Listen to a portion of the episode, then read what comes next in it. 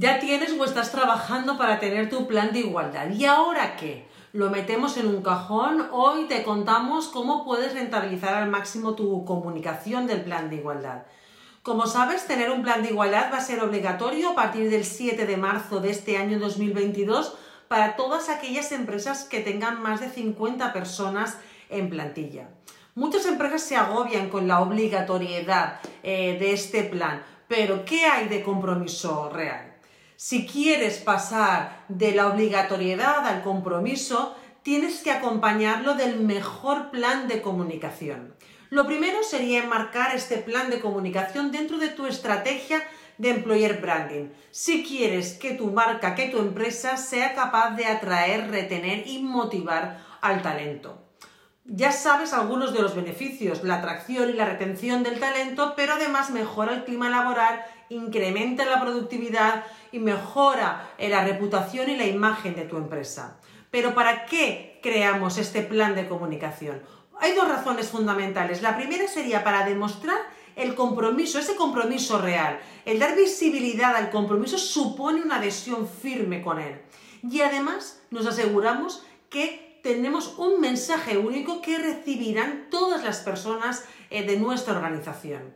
Y en segundo lugar, para poner de manifiesto que efectivamente esos son los valores, la transparencia y la igualdad. Y que todas las personas de tu empresa sepan que eh, independientemente del género, independientemente del cargo del puesto desempeñado, tienen las mismas obligaciones y deberes. Bien, ¿cómo lo creamos? Lo primero, plan de acción. Identifiquemos las acciones. Forma tu propio eh, plan de acción, eh, primero enumerándolo, pero no te quedes ahí. Trabájalo y empieza a pensar, eh, descríbelo, qué objetivos e indicadores son los que voy a tener en cuenta, qué grupos de, personas van a estar involucrados en, esta acción, en qué tiempos, qué presupuestos voy a, voy a destinar a, ello. En nuestra web eh, y en la descripción de este vídeo tenéis un link para utilizar, os, regalamos la plantilla que utilizamos en, Nexia. Bien, además tenemos que tener en cuenta otra cosa y es el, lenguaje y el poder de las imágenes. Evita los estereotipos, cuida muchísimo el lenguaje, tiene una capacidad totalmente transformadora. Y otra reflexión que me gustaría compartir contigo es que la comunicación no debería ser el último eslabón de la cadena, sino el primero. Por ejemplo, en el primer paso, la empresa se compromete. Comuniquémoslo, comunícalo a toda tu plantilla. Todos deben ser conocedores desde el principio de ese compromiso de la empresa con la igualdad. Y bueno, puedes hacer reuniones por grupos, un webinar, una videoconferencia, eh, puedes eh, hacerlo a través de comunicación escrita, eh, vuestra app de comunicación interna, el canal que tengáis disponible. Pero también en la fase de diagnóstico, si vas a contar, por ejemplo, con grupos de personas a los que vas a hacer encuestas o focus group, van a participar en este plan de igualdad, te invito a que, informes no solamente a esas personas, sino a toda la plantilla. Mantén a toda la plantilla informada de los pasos que se van dando. Y por último, al finalizar, por supuesto, no te olvides de comunicar esos resultados de esas encuestas o focus group.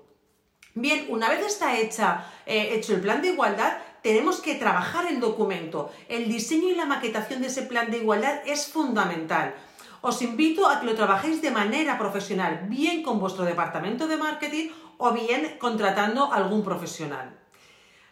¿Cómo podemos trabajar ese documento? Mirad, eh, trabaja en diferentes versiones. Puedes tener una versión muy completa, eh, perfecto, pues por ejemplo para accionistas, eh, para instituciones financieras, pero luego ten otro, otro documento mucho más ágil, de lectura mucho más ágil, donde se pueda consultar eh, a través de infografías, eh, de diseño, de dibujo, puedas enseguida entender eh, cuál es el plan de igualdad en tu empresa.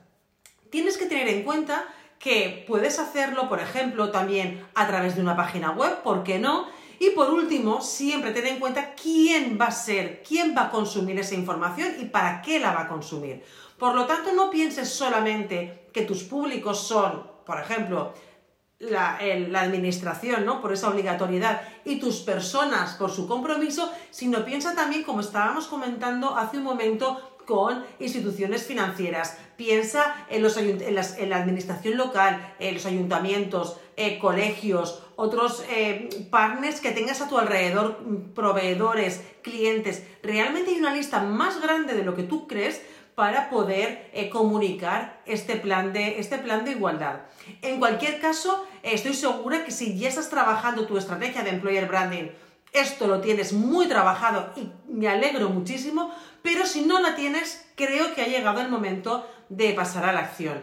Ahora te toca a ti poner en marcha eh, tu plan de employer branding para ser capaz de atraer, retener y comprometer el talento de tu organización.